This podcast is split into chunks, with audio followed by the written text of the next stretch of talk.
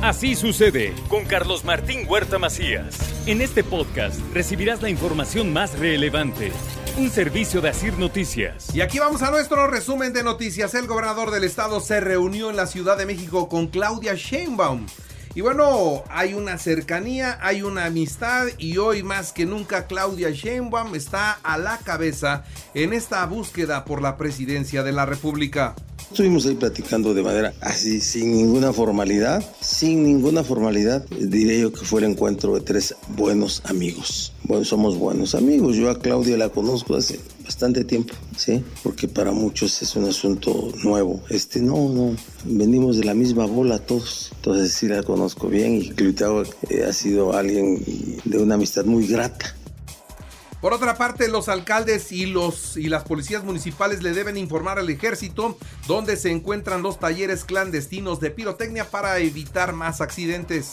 La pirotecnia es un asunto fuera de control. Las policías municipales deben de dar aviso al ejército, deben de saber de qué se trata. Los ayuntamientos tienen que revisarse ahora si el ayuntamiento tenía otorgado un permiso de funcionamiento para este negocio o si era absolutamente clandestino. Y ahí viene el involucramiento de las autoridades.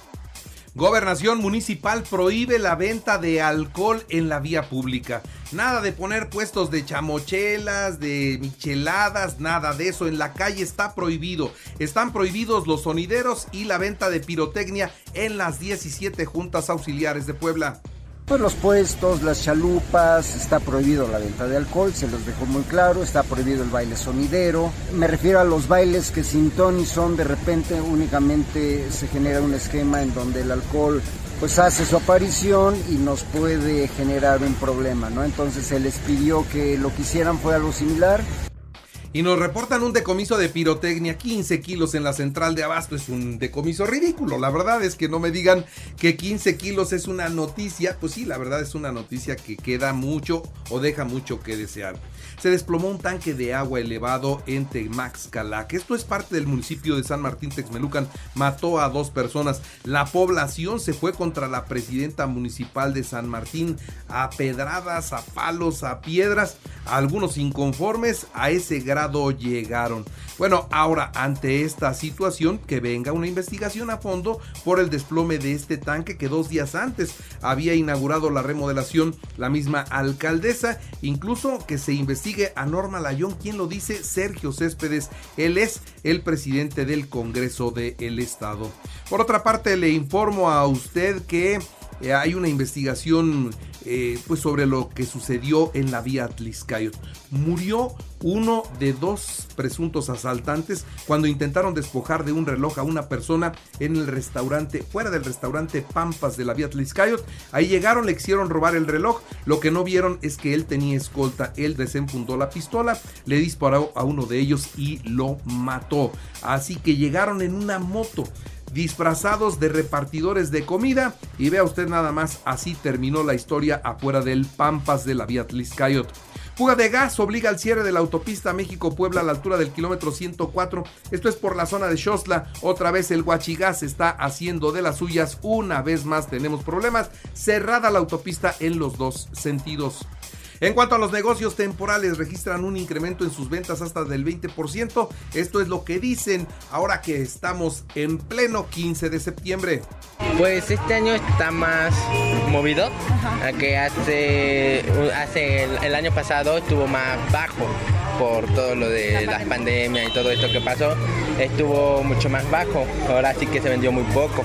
Ahorita se está vendiendo más porque pues ya empezamos con lo de las escuelas y todo eso y pues ya empiezan a comprar más la vestimenta y pues ahora sí que adornos y con danzas, música y cine, la Secretaría de Cultura también se suma a la celebración de las fiestas patrias. La rectora Lilia Cedillo en la Benemérita Universidad Autónoma de Puebla celebró con los estudiantes también las actividades propias de nuestra independencia.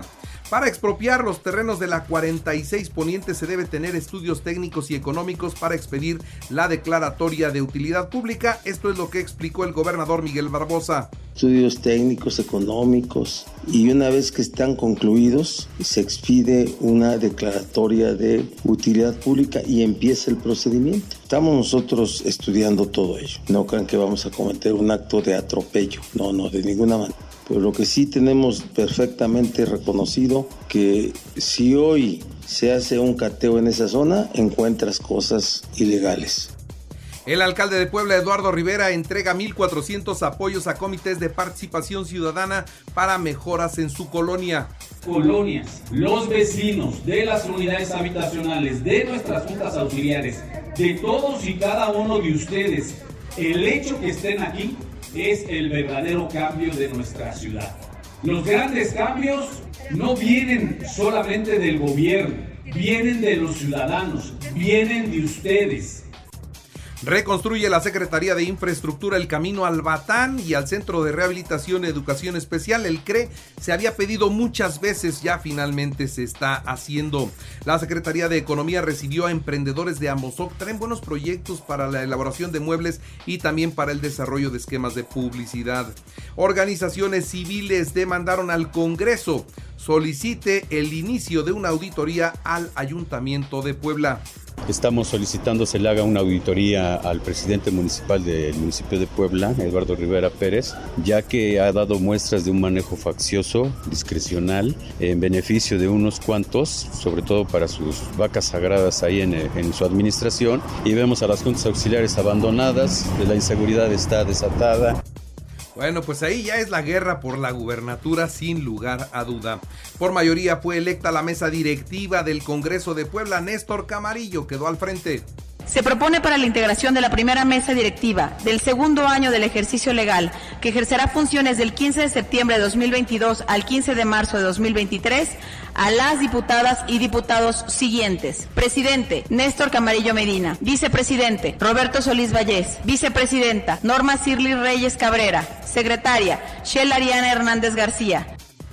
En otras noticias, se realiza el ISTEP cirugía hepática de alta complejidad. Fue beneficiada una paciente de 73 años de edad y el ISTEP, la verdad, que cada día con más equipo y con mejores resultados están haciendo bien las cosas en este que hoy se ha convertido en el mejor hospital público de Puebla. Le actualizo los datos COVID, tenemos 50 contagios de ayer, un muerto, 7 hospitalizados, una persona se reporta como grave.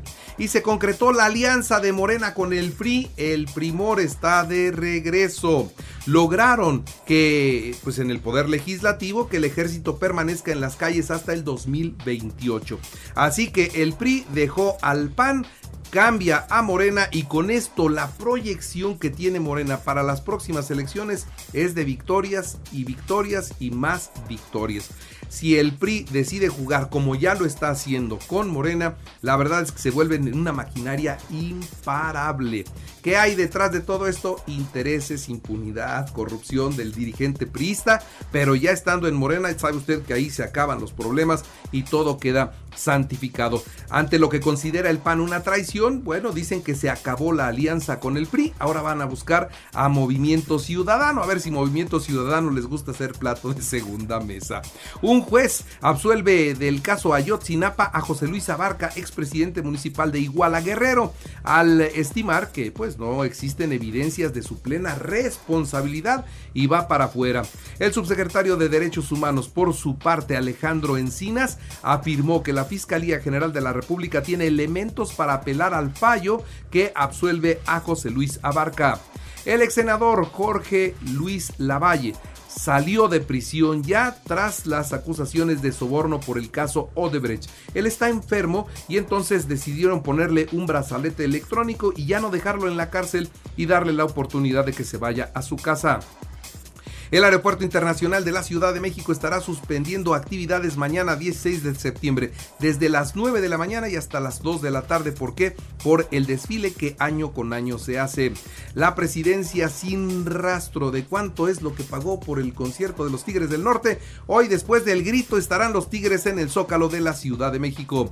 El embajador Ken Salazar responde al presidente de la República Mexicana. Dice, no van a parar las alertas de Estados Unidos de no viajar a ciudades de México donde ofrezcan peligro a sus habitantes. La obligación del gobierno estadounidense es advertir a sus gobernados de dónde se pueden encontrar un problema, aunque el presidente de México les diga metiches.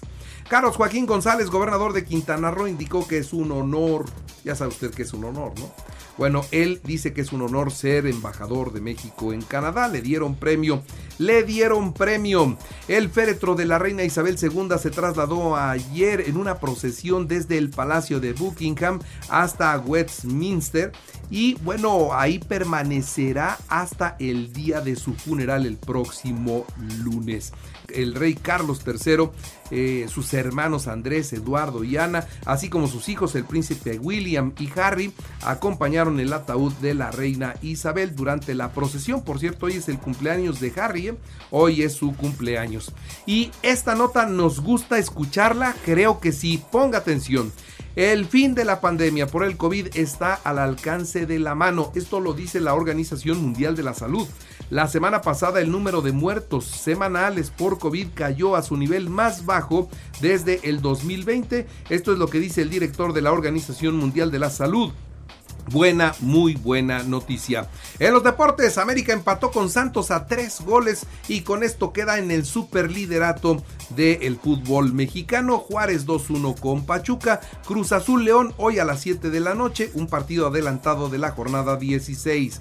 En más fútbol, New York City 2-0 venció al Atlas y que se quedó con el título de la Copa de Campeones. El duelo se disputó en el Yankee Stadium. El Real Madrid venció 2-0 a Leipzig en la segunda jornada de la Champions. Manchester City 2-1 a Borussia Dortmund.